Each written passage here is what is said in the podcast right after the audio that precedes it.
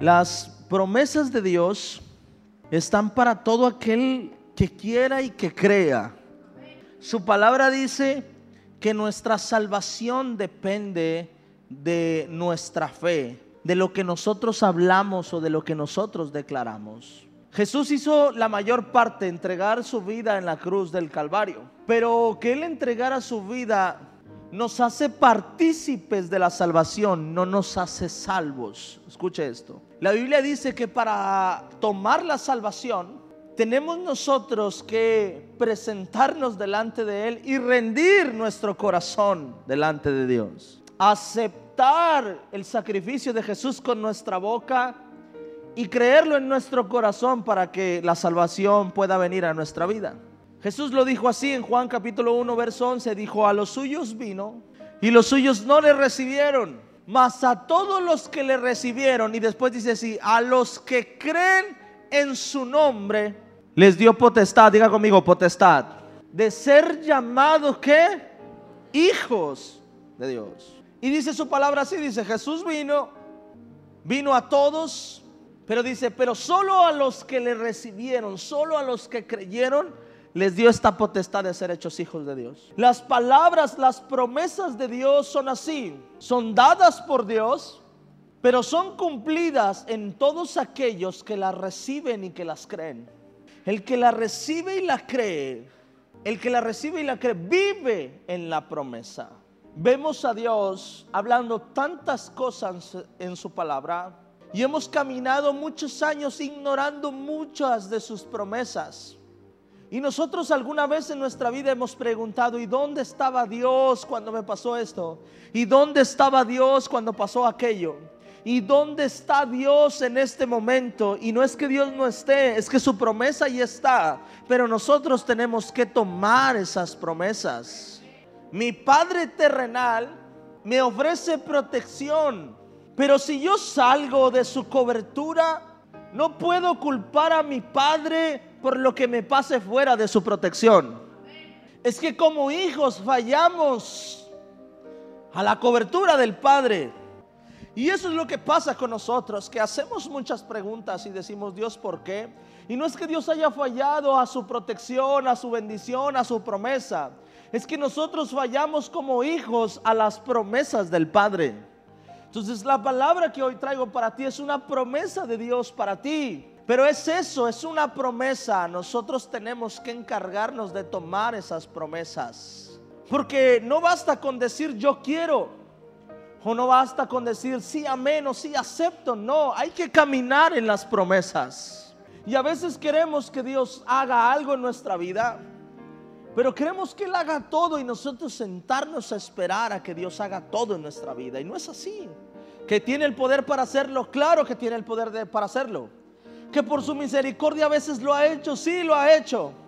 Pero no es lo mismo hacer subsistir a una persona, a mantener a una persona que a bendecir a una persona. Si yo tengo cosas preparadas para mis hijos y mis hijos no aprovecharan esas promesas, me tocaría mantener a mis hijos. En pocas palabras, no dejarlos morir, pero no me toca bendecir o sobreabundar sus vidas. Cuando ellos empiecen a valorar lo que su padre les entrega, cuando empiecen a caminar conforme a lo que a su padre les entregó, cuando empiecen a honrar a su padre, entonces no solamente voy a procurar que no mueran, sino que voy a procurar que sean sobreabundados por tomar mis promesas, las promesas que yo como padre le hago a mis hijos. Bíblicamente es lo mismo. Muchos nos acercamos a Dios esperando que Dios nos mantenga que Dios nos salve. Que Dios nos esté salvando de cada broncón que nos aventamos. Y dice Dios, yo puedo hacer eso porque soy padre y porque te amo. Pero ese no es mi propósito. Mi propósito no es solamente sostenerte, no, es sobreabundarte de manera grande. Nosotros estamos brincando a este octavo aniversario. Y cada uno de nosotros vivimos diferentes temporadas. El reino de Dios vive diferentes temporadas. Para muchos este año es el año de la expansión, para otros es el año de, la restitución, es el año, el año que le quieras poner. Pero Dios asigna algo, una temporada especial para cada uno de sus hijos. Todos somos humanos, todos amamos a Dios, pero estamos viviendo diferentes temporadas. Pero como iglesia, a diferencia de otras iglesias, están en diferentes temporadas. Unos empezaron hace 20 años, hace 30 años, otros hace dos años, otros hace un año. Pero nosotros iniciamos esta iglesia hace 8 años. Y esta es nuestra temporada, el año 8. Y Dios habla algo a nuestra vida muy especial para este año. Porque en la Biblia el número 8 tiene un simbolismo muy especial. Y yo no soy mucho de esto, de, de, lo profético, no soy mucho de eso, pero cuando Dios habla hay que, hay que, hay que ah, aceptarlo y hay que recibirlo. ¿Cuántos dicen amén? Este año tiene un simbolismo bíblico y espiritual muy grande. Y es una promesa de Dios para esta iglesia, así que yo lo invito a que reciba esa promesa. Quiero explicarte qué significa el número 8 en su palabra. El número 8 es también conocido el número 7 más 1 en su palabra. El 8 es la representación del 7 más 1 en su palabra. Compartí un poco en el aniversario el día de ayer. Vamos a abrir la Biblia primero y luego ya le explico. Amén. ¿Está listo? Hebreos capítulo 8, versículo número 8. Qué raro, ¿verdad? Hebreos 8, 8. Vamos a verlo. Dice así. ¿Está listo? Porque reprendiéndolos dice, he aquí, vienen días, dice el Señor, en que estableceré con la casa de Israel y la casa de Judá un nuevo pacto. Diga conmigo, nuevo pacto. No como el pacto que hice con sus padres el día que los tomé de la mano para sacarlos de la tierra de Egipto, porque ellos no permanecieron en mi pacto y, yo me desentendí de ellos, dice el Señor. Amén. Lo que les decía acerca de las promesas, dice, yo hice un pacto, hice una promesa, pero ellos no cumplieron, no permanecieron y entonces me desentendí de ellos. Entonces me olvidé de esa promesa que yo les había hecho a ellos, que era lo que le compartí ahorita. Versículo número 10. Por lo cual, este es el pacto que haré con la casa de Israel después de aquellos días. Dice el Señor, pondré mis leyes en las mentes de ellos y sobre su corazón las escribiré. Y seré a ellos por Dios y ellos me serán a mí por pueblo. No voy a hablar solamente al líder de la congregación no voy a hablar solamente a Samuel, no voy a hablar solamente a un profeta. Dice, ahora a partir de hoy pondré mis leyes en la mente de cada uno de mis hijos. Y sobre su corazón escribiré mis leyes. Y seré a ellos por Dios y ellos me serán a mí por pueblo, dice su palabra. Esto es algo importante. Verso número 11. Y ninguno enseñará a su prójimo ni ninguno a su hermano diciendo, conoce al Señor, porque todos me conocerán. Eso es palabra de Dios para usted en este, en este año, en el nombre de Jesús. Dice, desde el menor hasta el mayor de ellos. ¿Qué significa este versículo? Y usted empiece, empiece a recibir esta palabra. Pero dice así, dice, no, no hablarás, no escucharás el testimonio de otros, no te hablarán y te dirán, así es mi Dios. Dice, tú hablarás del Dios que conoces, tú experimentarás al Dios que tú vives en el nombre de Jesús. Amén. Dice, en este nuevo pacto que yo voy a hacer con ustedes, ya no, nadie le enseñará a su hermano cómo es Dios, no, usted mismo hablará de cómo es Dios. Ya no tendrás que escuchar el testimonio para que decir el testimonio que dice, no, es que Dios es real, Dios sana. No, tú vas a experimentar al Dios que sana. El Dios que bendice, tú vas a experimentar al Dios que bendice. Verso número 12. Porque seré propicio a sus injusticias y nunca más me acordaré de sus pecados y de sus iniquidades. Verso número 13. Al decir, nuevo pacto ha dado por viejo al primero y lo que se da por viejo y se envejece está próximo a desaparecer. Este pacto que Dios está haciendo con el hombre, está haciendo, este es un nuevo pacto que Dios hace con el hombre. Y casualmente, es el pacto número 8 que Dios hizo con toda la humanidad. Antes de este último pacto que Dios hace, hizo siete pactos más. Hace siete pactos más que yo ya los he mencionado antes, que es el edénico, el adámico, el noémico, el abrámico, el davídico, el palestino, el mosaico, que es el que hizo con Moisés. Hace siete pactos y el octavo pacto es este nuevo pacto. El número 8 representa la resurrección de Jesús. La Biblia dice que Jesús resucita en el 7 más 1. El día lunes resucita Jesús. Amén. En el día 8 es la resurrección de Jesús. Las fiestas de los tabernáculos duraban ocho días, dice su palabra. La consagración de Aarón y sus hijos duró siete días y el octavo fueron presentados delante de Dios. Siete días Dios hace toda la tierra. En siete días termina de construir todo esto que nosotros vemos. Dice la Biblia que el día siete es el día que Jesús reposa, o que Dios, perdón, reposa de todo lo que había construido. Pero el número ocho deja a Dios, a Adán, fructificar y multiplicarse sobre la tierra. Seis días hace todo. Séptimo día Jehová descansa. Y el número ocho, el número siete más uno, el número ocho, Dios deja a Adán listo para reproducir y para multiplicarse.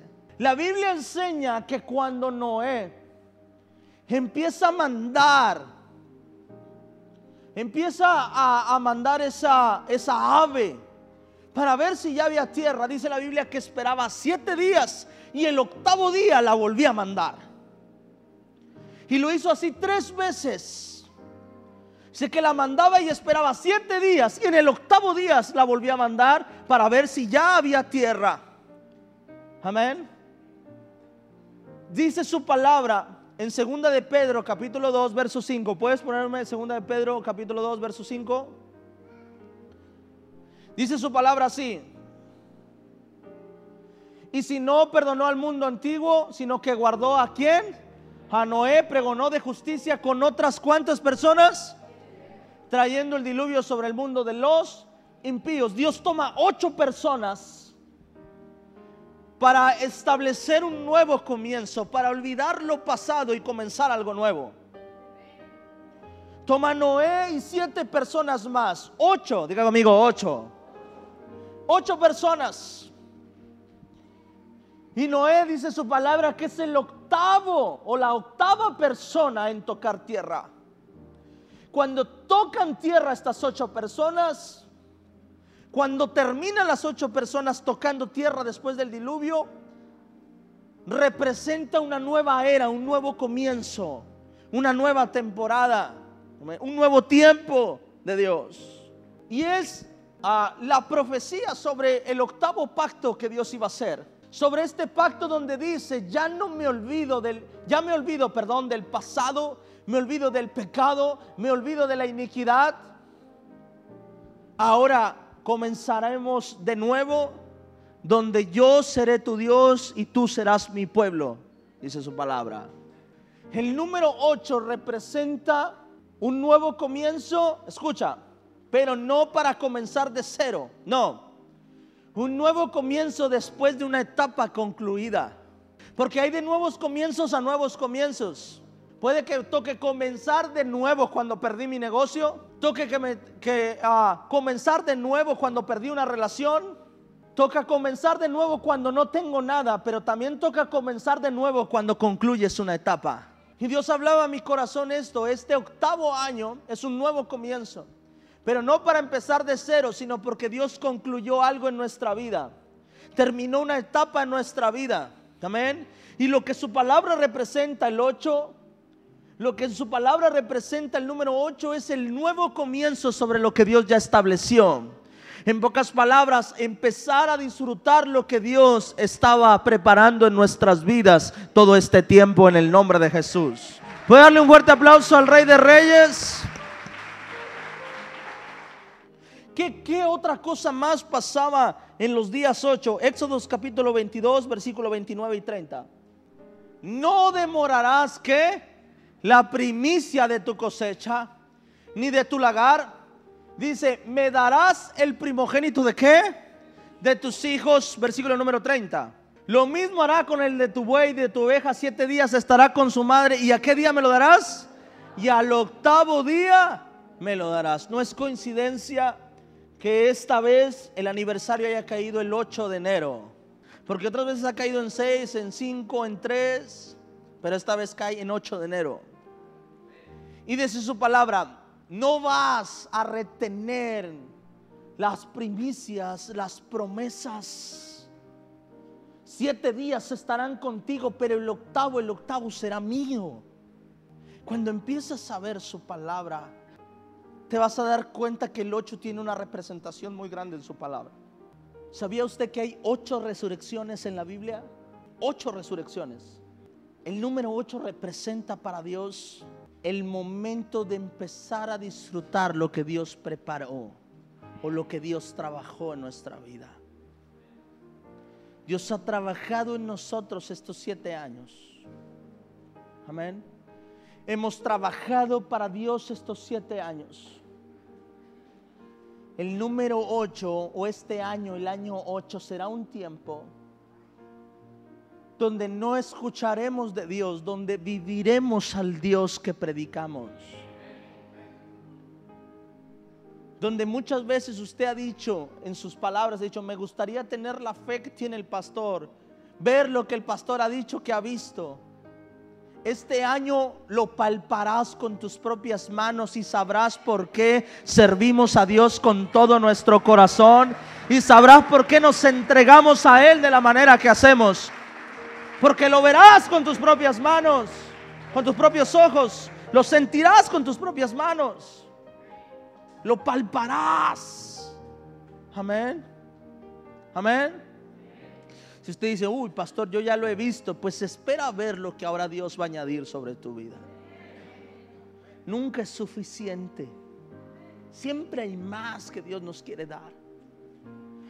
Para muchos representa el año donde van a resucitar su negocio, sus ministerios, su llamado, su familia, personas que han estado esperando una promesa de parte de Dios, van a ver cómo Dios va a cumplir esa promesa este año en el nombre de Jesús. Verán su gloria. Amén. Como te digo, es una promesa, el que la quiere la toma y el que no, no. Pero el que decide caminar en eso, Dios le dio una promesa a Esaú le puso la primogenitura, Esaú no la quiso, la tomó otro, la tomó Jacob. La promesa ya estaba, pero fue decisión de Esaú si la tomaba o no la tomaba, si la desechaba o no. El número 8, estamos entrando, esta es nuestra temporada. Amén. Vamos, si hemos visto a Dios manifestarse, escucha una cosa, una cosa es que Dios se manifieste para su obra y otra cosa es que Dios se manifieste para tu vida. Escucha, este año era algo que yo hablaba a Dios y yo le decía, Dios, pero yo he visto tu provisión sobre tu obra.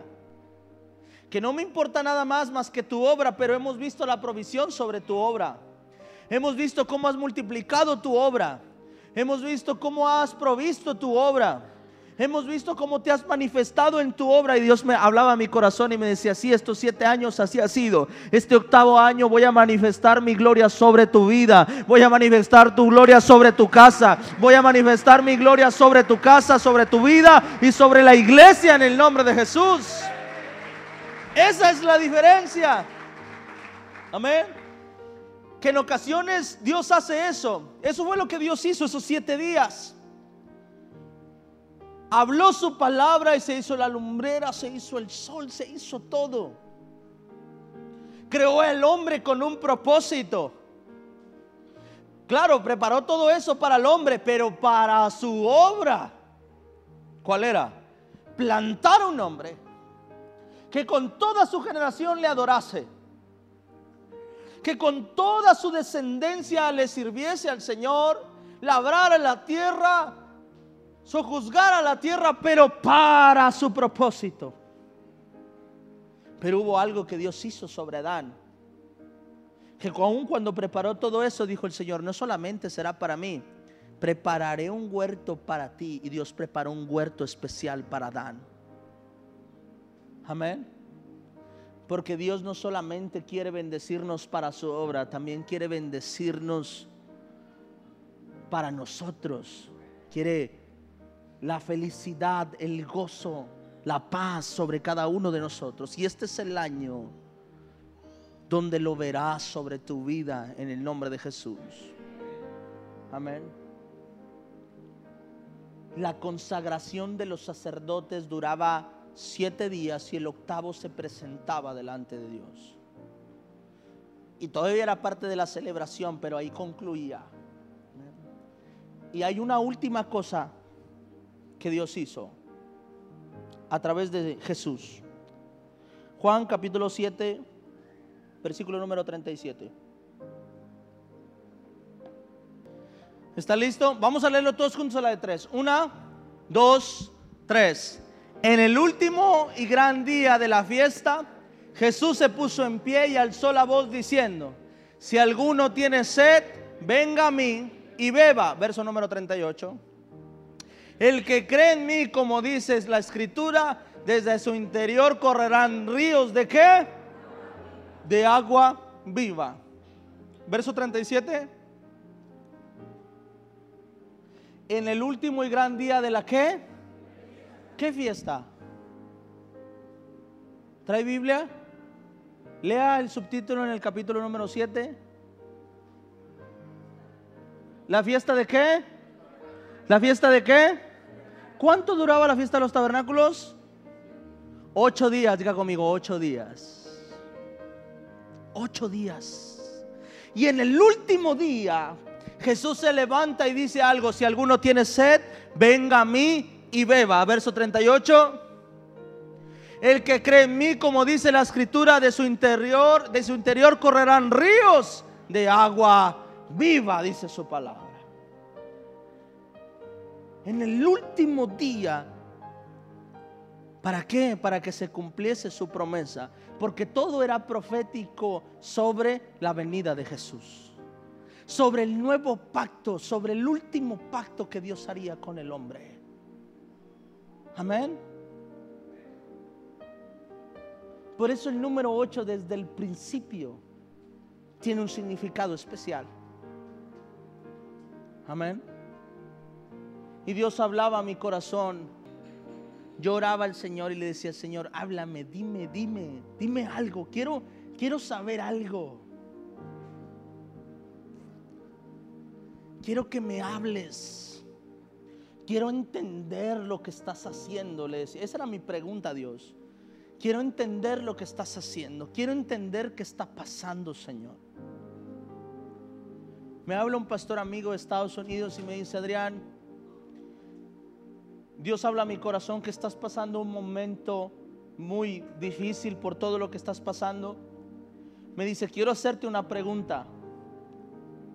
Me dice, ¿has soñado a tu padre? Y le respondí que no. Le dije, no. Me dijo, ok, espera el tiempo de Dios porque Dios te va a hablar y te va a dar, te va a decir lo que, te, lo que necesitas saber. Y en mi oración este mes yo le decía al Señor, háblame, le decía, permíteme soñar. Yo le decía a Dios, permíteme soñar a mi padre diciéndome, Adrián, estoy bien. Hijo, dale. Hijo, ya no llores, dale. Pero no lo soñé. Y cuando ese pastor me habla eso, en pocas palabras me dice, no esperes un sueño. Pon tu, tu oído atento a lo que Dios quiere hablar. Y cuando Dios habla a mi corazón esta palabra, Dios habló a mi corazón lo siguiente. Por eso el día de ayer yo le decía, ya hoy terminamos, hoy termino mi duelo, hoy termino todo. Yo quería predicar ayer, pero era una fiesta y hay tiempo para todo. Porque Dios hablaba a mi corazón esto. Y Dios me decía así, Adrián, estás, Avivamiento Monterrey, estos siete años ha caminado en mi tiempo. Han caminado en tiempos proféticos. Y empecé a evaluar lo que representa el día 1, el día 2, el día 3, el día 4, el día 5, el día 6, el 7. Y Dios hablaba a mi corazón y decía, Adrián, estás en mi tiempo. Avivamiento Monterrey está en mi tiempo. Dios hablaba a mi corazón eso. He respaldado avivamiento en mis tiempos proféticos. Dice Dios, no vas tarde, no vas apresurado, no vas lento, no has perdido nada, no has ganado nada, estás en mi tiempo. Este año 8 es el año donde vas a disfrutar todo lo que yo he preparado para ti, donde verán mi mano, me verán cara a cara, me verán rostro a rostro sentirán mi presencia. Dios hablaba a mi corazón, he manifestado mi gloria, pero este octavo año verán mi gloria de una manera mayor, de una manera poderosa. En el nombre de Jesús. Y Dios hablaba a mi corazón. Y esta promesa no es solo para Adrián Aguirre, aunque usted diga, es que yo nací este, yo nací este año en Avivamiento Monterrey, yo nací o llegué hace dos años, tres años. Tú estás en la temporada de Avivamiento Monterrey, no en tu propia temporada. Amén. Estás en la temporada de Avivamiento Monterrey. Es el año de la resurrección. Y no me gusta ponerle nombre a los años. Porque creo que las promesas de Dios pueden cumplirse en cualquier momento. Puede ser el día de la resurrección, el día de la bendición, el día de la sanidad, el día de la restitución. Puede ser el día que sea en Dios. Pero Dios hablaba a mi corazón eso y me decía, Adrián, estás en el año 7 más 1. Estás en el día donde todo vuelve a mí. Y donde yo me vuelvo a todos ellos. Estás en el día en el que Noé pisó la tierra una vez más junto a sus siete hijos o a sus seis hijos y su esposa. Estás en el año en el que mi hijo volvió a mí. Estás en el año en el que me vieron cara a cara. Amén. Estás en el día en el que Noé recuperó la esperanza. Dice la Biblia, y 27 días después, dice su palabra, un ave volvió con una hoja de olivo. Diga conmigo, 27 días después.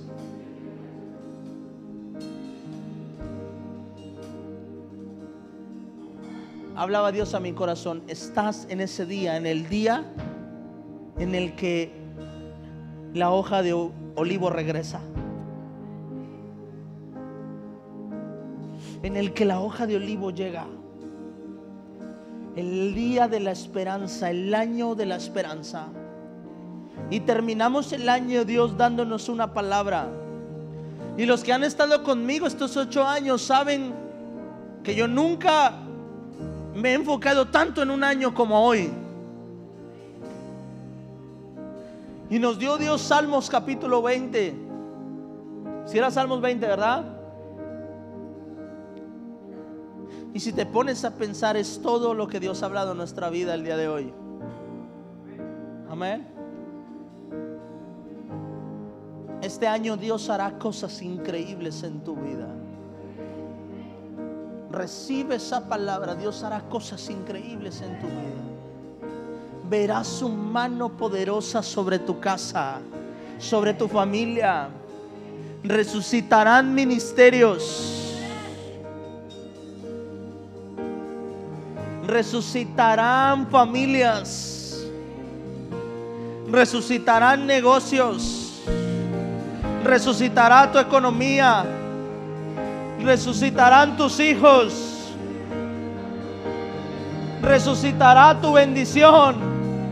Este año verás a Dios cara a cara. Este año verás su gloria no solo sobre la iglesia Avivamiento Monterrey. Este año lo verás sobre tu casa, sobre tu familia, sobre tus hijos, sobre tus generaciones. En el nombre de Jesús, ¿alguien lo cree? ¿Alguien lo cree? Dele ese fuerte aplauso al Rey de Reyes.